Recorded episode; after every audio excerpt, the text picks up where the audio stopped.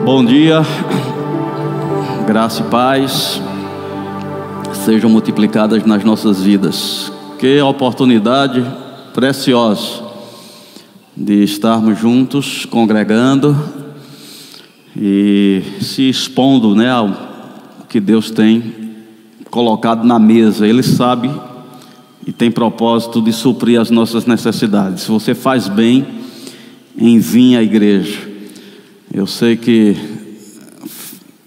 condições novas estão sendo oferecidas, né, como a transmissão, e a gente tem alegria mesmo do alcance que a palavra tem tido por meio desses meios, mas isso não substitui o congregar. Amém? Não nunca aceite ser uma igreja virtual apenas. A gente precisa estar nesse contato aqui, nesse relacionamento.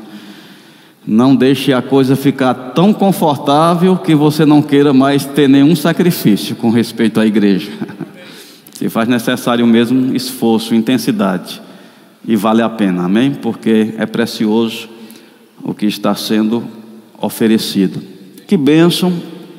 Queria chamar a atenção de algumas coisas, né? Quando Deus nos liga a um lugar, e se você está nessa igreja, você é membro dessa igreja ou congrega nesta igreja, e isso já responde bem, isso é uma indicação que Deus te guiou para cá. Eu sei que pode ter pessoas nos visitando e a gente tem a alegria sempre de acolher, mas tem aquelas pessoas que Deus ligou a, essa visão local, a esse pastoreio, a essa paternidade. E é sabedoria da nossa parte entender essa posição, né, que na verdade é um privilégio. Estar solto, não estar ligado a ninguém, ser um bastardo, isso não é bom não. Essa liberdade ela não é boa, ela não promove. Bom mesmo é estar ligado. E a instrução que eu tenho fica é, sensível às instruções que vêm né, do cabeça, da liderança. Esses temas que têm sido sugeridos, né, isso não é uma estratégia humana para tornar a coisa mais é, organizada. Não, nós cremos na inspiração de Deus apontando assuntos, porque junto com a ministração Deus tem propósito de confirmar com poder, com sinais, com evidências naquela área. Então, o, o tema para esse mês é chamados à oração.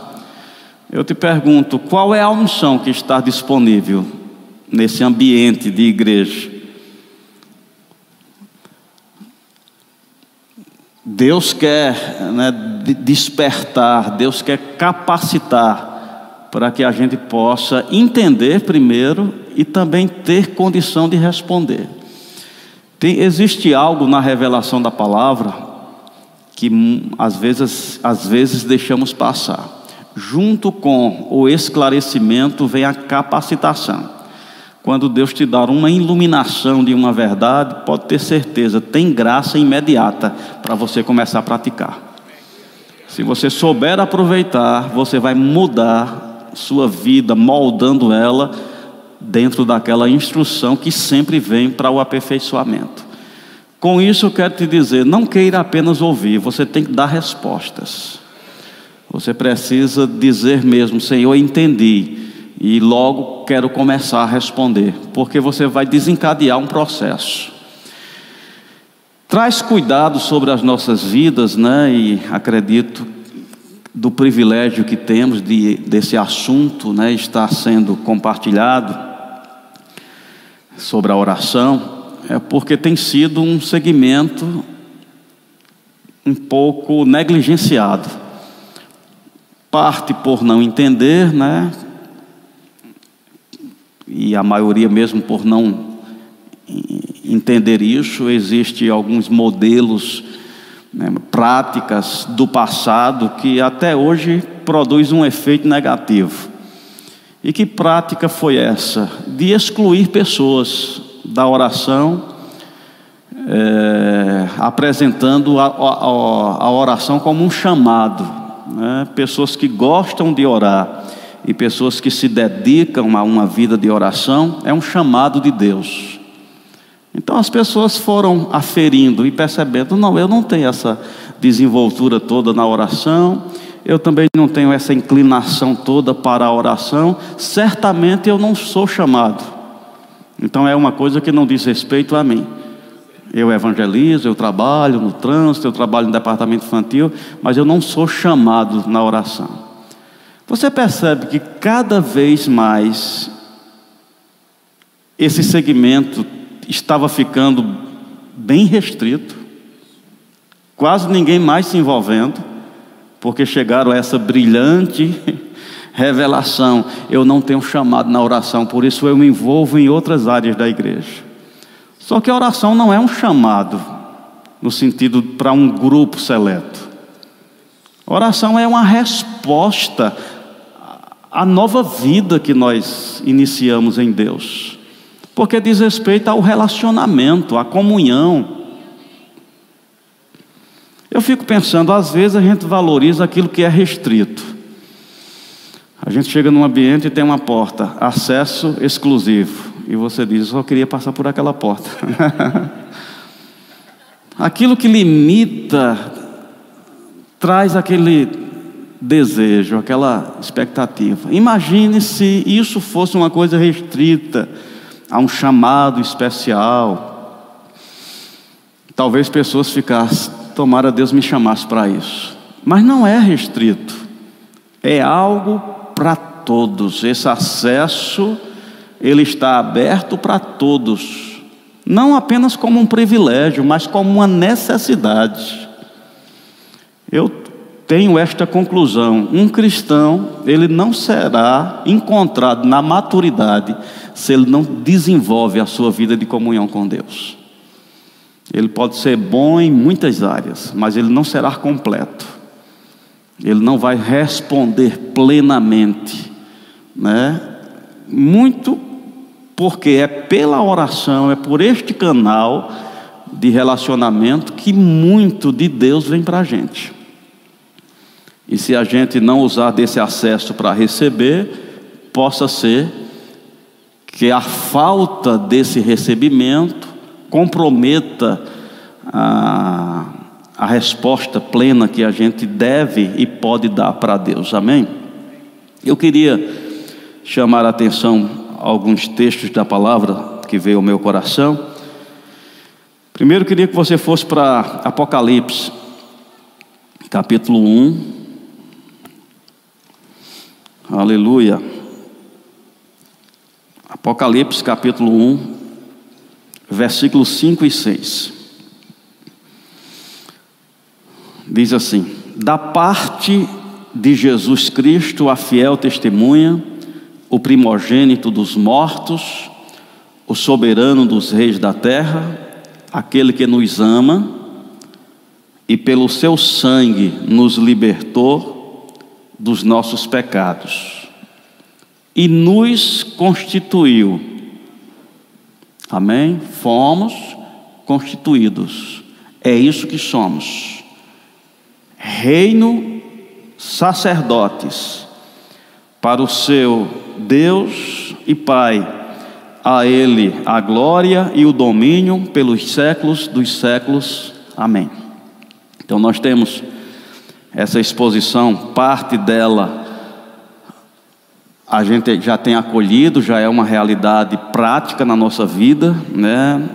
Reconhecemos Ele como primogênito dos mortos, como soberano dos reis da terra, nós acreditamos que Ele nos libertou dos nossos pecados, mas quando chega aqui nessa parte daquilo que Ele nos tornou, Ele nos constituiu, diz que Ele nos constituiu reino, sacerdotes. Se Ele nos constituiu assim, né, 1 Pedro também fala né, que nós somos a nação santa, sacerdócio real, apontando né, para essa posição que a gente foi constituído, foi levantado. A gente olha no Velho Testamento que era sombra, né? a sombra não é a imagem exata, mas dá uma noção que Deus esperava dos sacerdotes no Velho Testamento? Era um título passivo ou tinha ações interligadas àquela posição que Deus levantou os sacerdotes? Não diz que todos os dias eles se levantavam para prestar serviço. Então, há uma atividade sacerdotal, não é só um título. Para gerar né, essa, esse conforto, essa honraria, não, envolve responsabilidade. E a Bíblia tem a mim e a você como sacerdote. Amém? Ah, somos sacerdote do lar. Maravilha, entendo isso. Isso também toca essa área. Mas há essa responsabilidade sacerdotal né, ligado a esse sumo sacerdote que é Jesus, que tem uma missão, né, ligada a isso, que está dentro né, dessa questão da intercessão. A gente reconhece Jesus cumprindo esse ministério ainda, né, intercedendo por nós. Eu não acredito que ele não espera nada dos seus auxiliares. Amém? Ele não pode estar tão diligente e aplicado né, nessa plenitude, porque é o sacerdócio perfeito agora. A gente não está vivendo mais uma figura. A gente está no perfeito, a gente está no pleno, a gente está agora no eterno. Eu não tenho muito entendimento sobre o que vai ser depois. Mas eu acho que a gente é mais útil como sacerdote aqui do que na eternidade. Você está comigo? Se você está aguardando a desempenhar o sacerdócio depois do arrebatamento, eu acho que a gente é mais útil como sacerdote aqui do que depois, na eternidade. Ele nos constituiu. Tem um, um texto, é, Paulo falando, ele diz, né, nenhum soldado em serviço se envolve em negócios dessa vida, porque o seu objetivo é satisfazer aquele que o arregimentou. Então, falando dessa submissão né, que se encontra de uma forma mais acentuada na vida militar, no atleta também dizendo que ele não se envolve em outras coisas, porque ele está focado em corresponder ao alistamento, aquela convocação. Você está comigo? está relacionado né, à resposta que a gente tem que dar. É um privilégio ser sacerdote, mas isso não é um título. Isso é uma missão. Isso é uma responsabilidade. Ele nos constituiu como sacerdote. Eu falo, né, em, em tom de brincadeira, a gente entendeu bem a parte de reinar. Amém. A gente é mais ousado em reivindicar. Não, reinamos nessa terra. Somos cabeça e não cauda, né? Porque parece que tem um benefício imediato a nosso respeito. Mas o sacerdócio está mais relacionado a responsabilidades do que um benefício imediato. Então a gente pegou a parte de reinar, reinar em vida, amém. Tomar posse, ter as promessas, isso é maravilhoso, mas é parte do que a gente foi constituído. Você não é só rei, você também tem a responsabilidade que envolve né, pensar naquele que o arregimentou, que eu considero um privilégio. Eu não me acho um desgraçado por Deus ter me escolhido, é um privilégio. Amém? Ter sido qualificado, ter sido levantado. Aquela porta que antes era misteriosa, Hebreus diz que agora ela foi aberta de alto a baixo e um comando foi dado: tenha ousadia para fazer uso desse lugar, dessa posição. de poder assistir diante de Deus, como filho, do qual Jesus disse: O próprio Pai ama vocês. Eu não vou mais pedir por vocês, porque o próprio Pai ama vocês. Peçam vocês mesmos. Jesus encorajando. Então, eu estou com muita expectativa nesses últimos dias dos últimos tempos. Porque a igreja gloriosa, sem mácula, nem ruga, nem coisa semelhante, vai ser apresentada. Amém? Ela vai ser apresentada. Isso não vai ser depois da linha de divisa para a eternidade, é agora. Eu acredito mesmo na gente sendo assistido por Deus, por isso que eu acredito que esse tema está abrindo a entrada de uma unção para nos levar a responder esse chamado. Apego à oração, pessoas tomadas de fervor para a oração, pessoas batizadas nesse propósito, pessoas tomadas de desejo nesse propósito. A gente tem desfrutado de um avivamento da palavra. Eu sou crente há mais de 36 anos. E há 36 anos a gente não tinha uma palavra revelada de uma forma tão abrangente. Todos, todas as cidades que você vai hoje, por menor que seja o grupo, tem alguém que já está lá com essa palavra revelada. Mas há 40, 35 anos atrás não era assim. A gente padecia, né, a não ter conhecimento, a não ter instruções. Olha o avivamento que a gente está vivendo da palavra revelada. E eu acredito que essa palavra ela vai gerar essa onda, né, de consagração, de resposta, de obediência ao propósito, cada um se sujeitando. Eu não tenho que ficar muito preocupado com o que eu vou fazer. Ah, será se eu sou evangelista? Devo organizar uma, uma cruzada? Será se eu sou apóstolo? Devo iniciar igrejas? Não, existe um chamado imediato.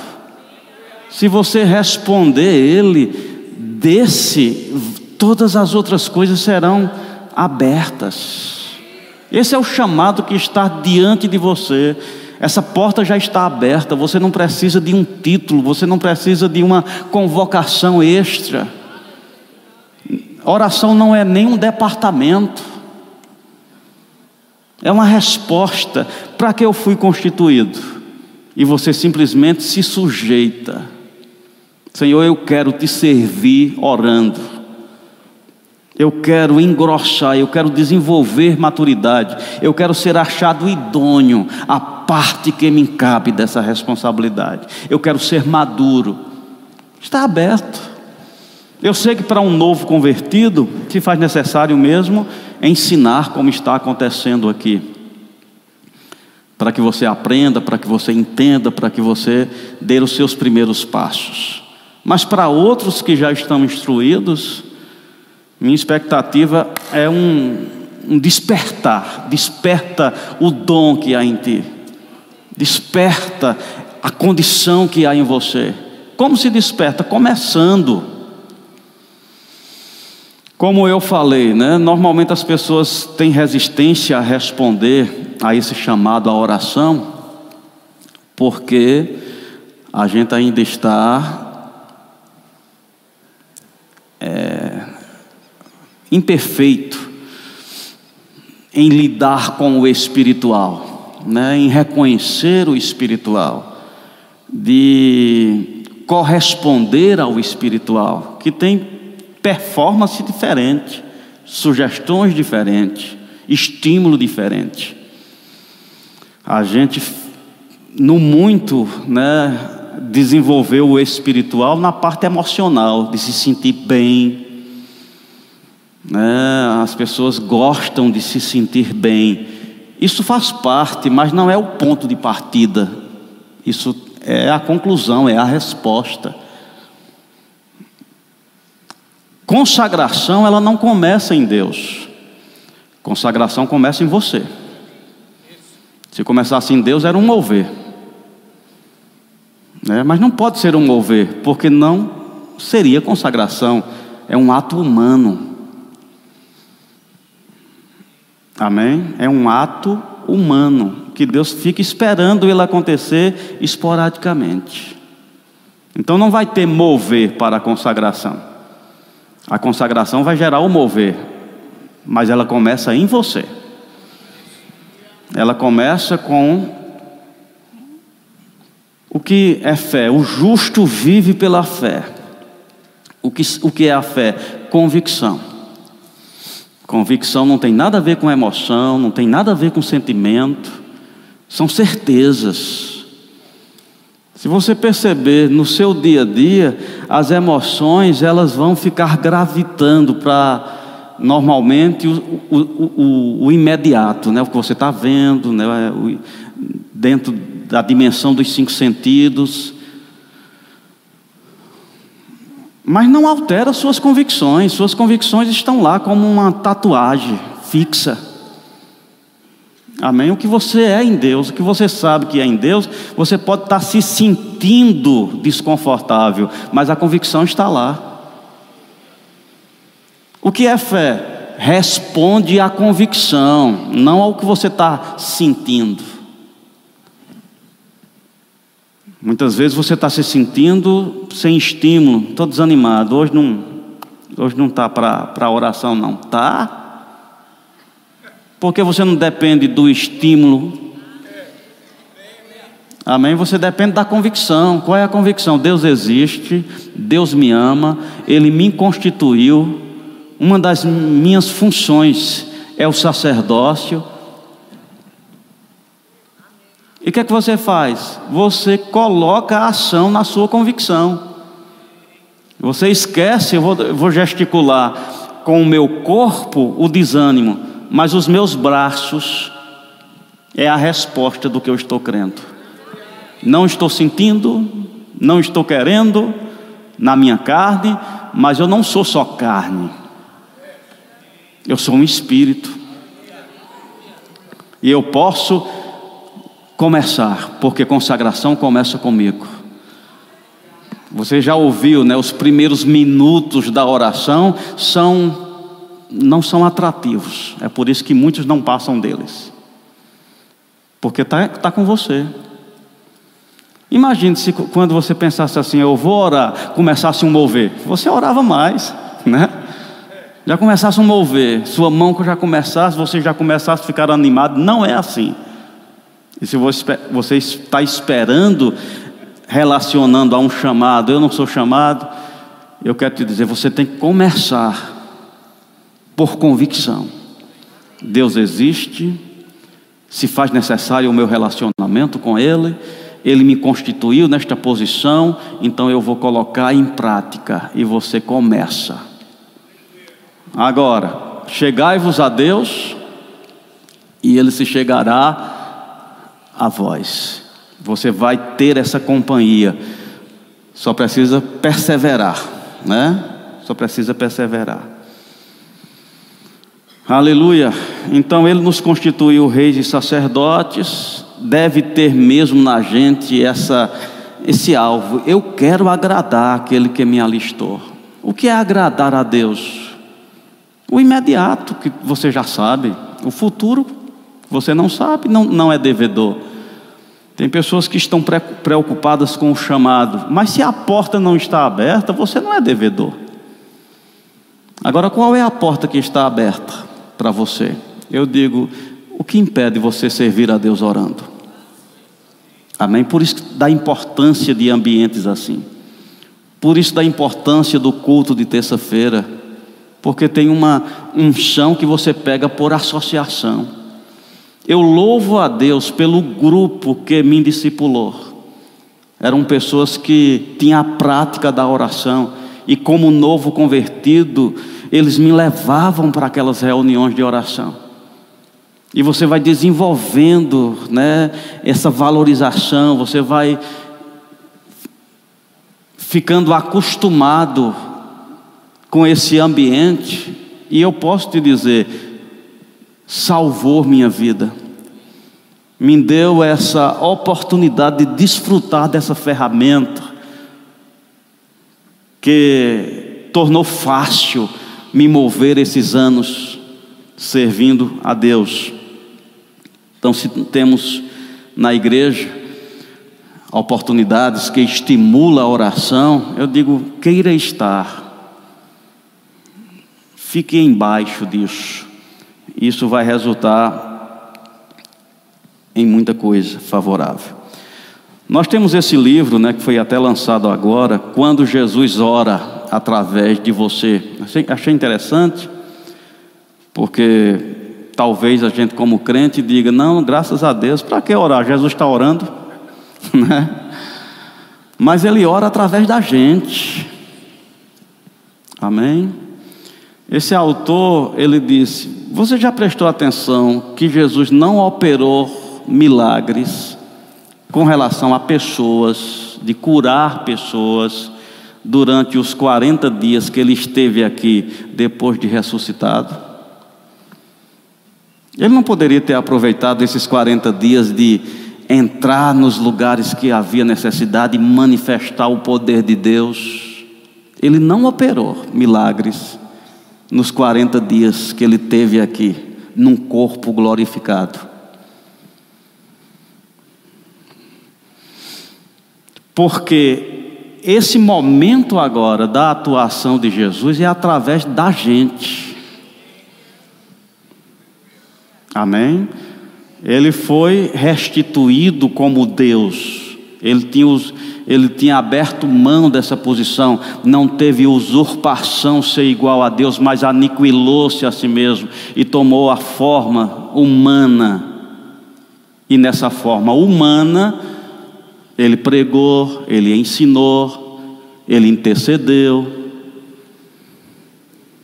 ele curou, mas quando ele foi glorificado e agora ele assumiu a forma de Deus, quem faz a obra aqui embaixo são homens, são pessoas. Então, Jesus precisa encontrar pessoas disponíveis a se unir a Ele no sacerdócio para que Ele possa orar também através de você.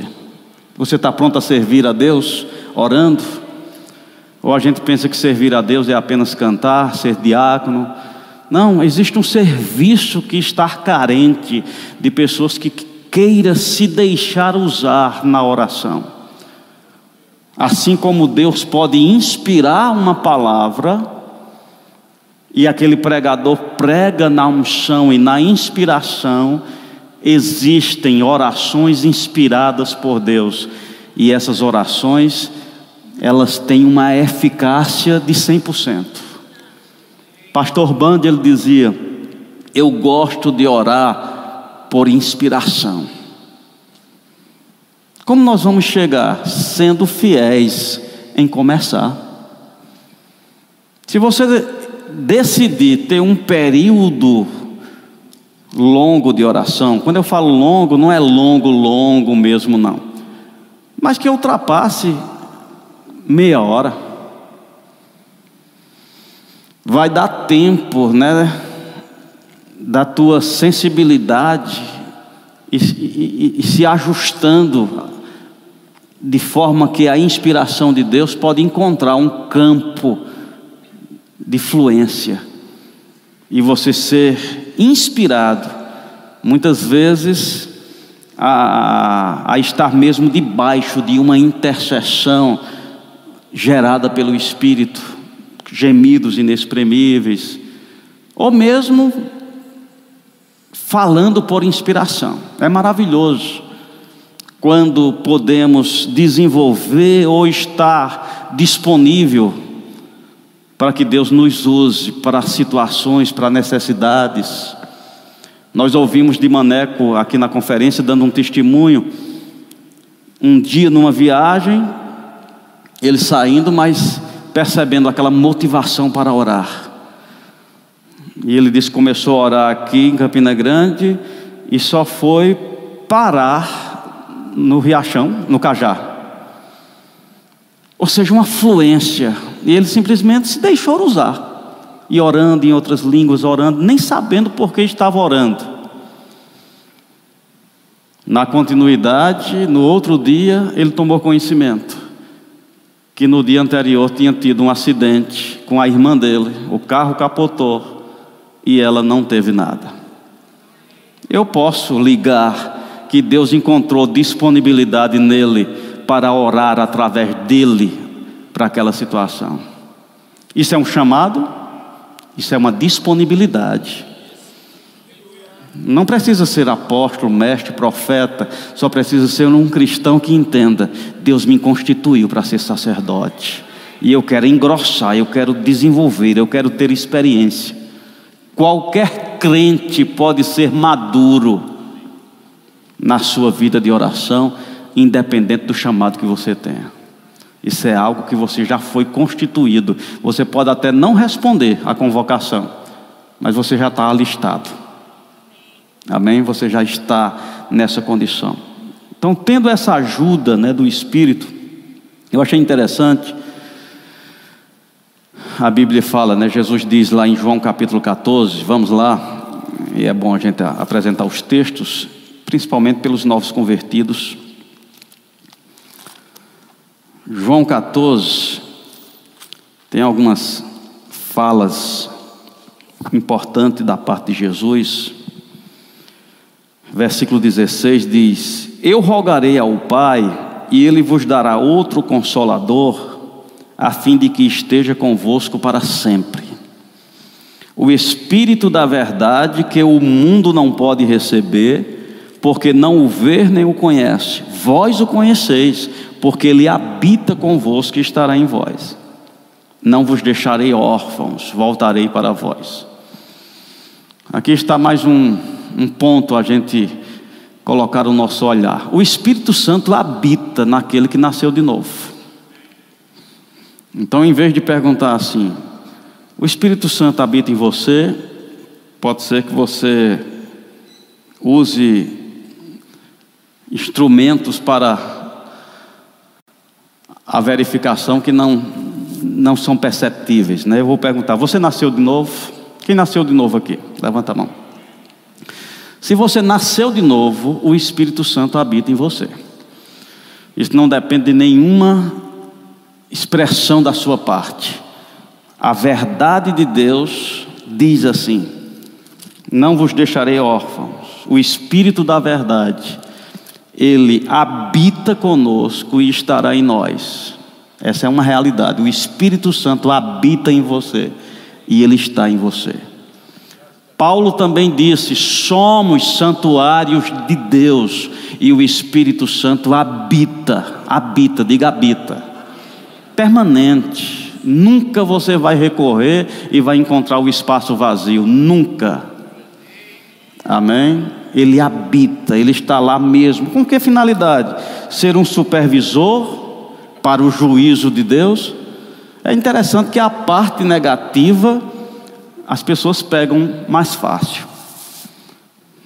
Quando se prega sobre o Deus vingativo, tem pessoas que dizem, quando começa a errar, já começa a ver Deus com a mão assim para acertar a cabeça dele. A Bíblia não fala sobre isso, mas fala sobre Deus providenciando o Espírito Santo para habitar em você, para ser esse ajudador, para ser esse consolador. Então você precisa crer: o Espírito Santo habita em mim, o Espírito Santo está comigo. Perdemos muito porque relacionamos as coisas espirituais a sentimento e emoção. Perdemos muito. Se eu não estou me sentindo, então não está acontecendo. Ei, as coisas espirituais, a base dela é a convicção, não o sentimento nem a emoção. Mas vamos lá. Sabendo disso, né, que o Espírito Santo ele foi dado no versículo 18 ele diz: Não vos, vos deixarei órfãos, não vos deixarei sozinhos. Qual é a maneira de Deus nos assistir nesse tempo? Através do Espírito Santo que habita em nós. E Ele habitando em nós, né, Ele nos ajuda em tudo que você necessita. Eu falei, quando não sabemos orar como convém, o próprio Espírito nos ajuda em nossas fraquezas, nos conduzindo à oração. Mas eu achei interessante isso aqui. Tiago, no capítulo 3, versículo 6 a 8, Tiago diz que a língua é um mal incontido, carregado de veneno mortífero, posta em chamas pelo inferno, e ninguém pode domá-la. A gente tem essa informação, a gente já sabe, rapaz, a língua, a língua é, ela é um mal incontido. E a gente tem esse entendimento, né? Que há uma coisa aguçando a nossa fala, e normalmente para liberar morte, para liberar o mal. E é interessante que o autor ele faz essa essa colocação. Ele diz assim: quando Adão pecou, ele perdeu o elo sobrenatural com o seu espírito, e a sua língua passou a ser controlada pela sua mente natural. Sua mente governava a sua língua. Mas quando recebemos o batismo no Espírito Santo, o Espírito de Deus flui através de nosso espírito e a língua é conectada novamente ao espírito humano. Olha que coisa interessante. É impressionante como a evidência do batismo aparece na língua. Amém? Então, um crente hoje não pode dizer que a língua é um mal. Porque agora a nossa língua não está ligada somente ao natural, a nossa língua foi reconectada ao sobrenatural. Você está comigo? Hoje a nossa língua também é inflamada pelo céu. Amém? Agora, se faz necessário usar. Por isso da importância, gente, da gente levar a sério o que está na palavra. A Bíblia fala sobre ser batizado no Espírito Santo, com a evidência de falar em outras línguas. E isso não é apenas para a gente se classificar no grupo dos batizados. Graças a Deus sou batizado, falei em outras línguas. Não, é um mecanismo que foi conectado a você para um propósito: servir a Deus orando. Hoje a tua língua pode ser influenciada pelo céu, por vida. Não dependemos apenas do nosso intelecto para orar, quem é batizado no Espírito Santo, e qualquer crente pode ser batizado no Espírito Santo e ter a sua língua reconectada ao domínio do sobrenatural, e você poder ser usado por Deus, tendo essa, essa ajuda na oração, oração em outras línguas. Queria que você ficasse em pé agora, e nós vamos praticar um pouquinho Sendo grato a Deus, Pai, muito obrigado, porque minha língua não é mais um mal incontido.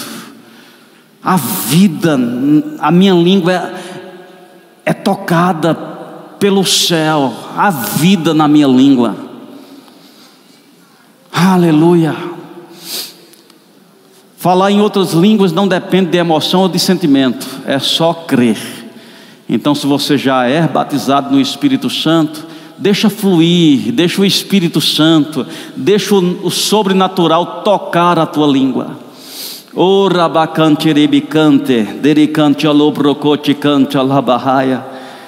Te condorimianto combra mate, condoromantica andalabo cobra cante alabasiri cante alabahaya. Cante alabacobra cante que te cante alabasuri cante alabahaya. Diribiambra cantia, brandi cantia, lobro coche cantia, laba suro coche cantia paha. O de catia laba copriande canti lobro coche ambra canti che ci cantia laba. O cantia laba cantia, broco brabeci abra cantia laba siri cantia laba haia. O rocoche cantia laba copra cantia laba copro coche cantia laba siri cantia paha. Chilebianda, Procotiambra, Cantia, Cantia, Pa, de Combrande, Cantia, Laba, Copra, Cantia, Laba, Surucote, Cantia, Laba, Raia. Continua orando, Pai, no nome de Jesus. Somos gratos por essa maravilha, Senhor. Obrigado por esse acesso, muito obrigado por essa evidência. Que o céu estar agindo bem na nossa vida, que as nossas palavras podem ser tocadas, inspiradas. Muito obrigado, Senhor, pelo batismo no Espírito Santo. Obrigado por esse lugar amplo. Ora cante alabacere, cante alabarraia. Pai, em o nome de Jesus que venha sobre cada um dos teus filhos esse entendimento, essa responsabilidade constituído para sacerdócio, para servir a Deus na oração. Em o nome de Jesus eu declaro que cada filho teu, Pai, será um lugar de intercessão, onde você pode orar através Declaro pessoas se dedicando de forma intensa, com propósito ao sacerdócio. Espírito Santo de Deus, nos oferecemos para interpretar, para o mover, para a manifestação. Estamos ligados ao sobrenatural. Nós não somos naturais, somos espirituais. O rabacante alabacericante alabarraia. Podemos cantar, podemos cantar também em outras línguas. Requete anda Deixa uma música envolver tuas línguas e canta. Canta bem quem canta em línguas. Ora bem quem ora em línguas. Xaramandireixa, Corobandicante Alabarraia. Queria que o louvor me ajudasse, flua em outras línguas. E o